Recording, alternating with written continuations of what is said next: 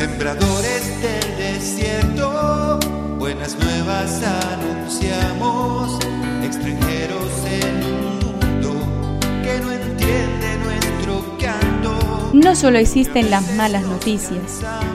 Te invitamos a escuchar esta buena noticia que Jesús, que quiere renovar al hombre, hoy tiene para nosotros. Que me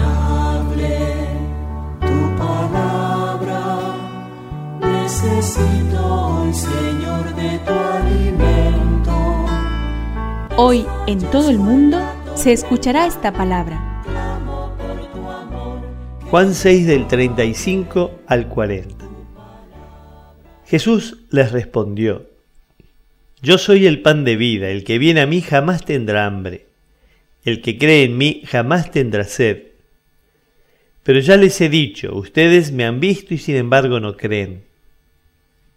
Todo lo que me da el Padre viene a mí, y el que venga a mí yo no lo rechazaré, porque he bajado del cielo no para hacer mi voluntad, sino la de aquel que me envió.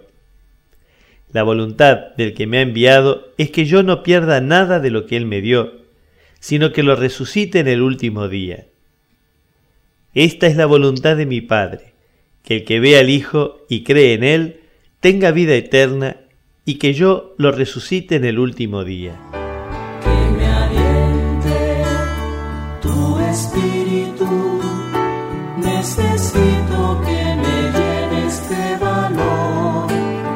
¿Cuántos nombres nuevos para invocar a Jesús aparecen en este texto?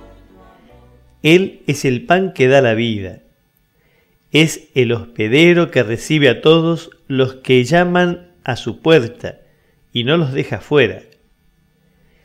Es el que custodia a quien le han sido confiados y se precia de no perder a ninguno. Es el manantial de agua viva que se comunica a todos los que lo miran con los ojos de la fe. Es el dador de la vida que hace participar de su resurrección a quienes creen en él. Todos esos nombres nos son ofrecidos para que se graben en nuestro corazón.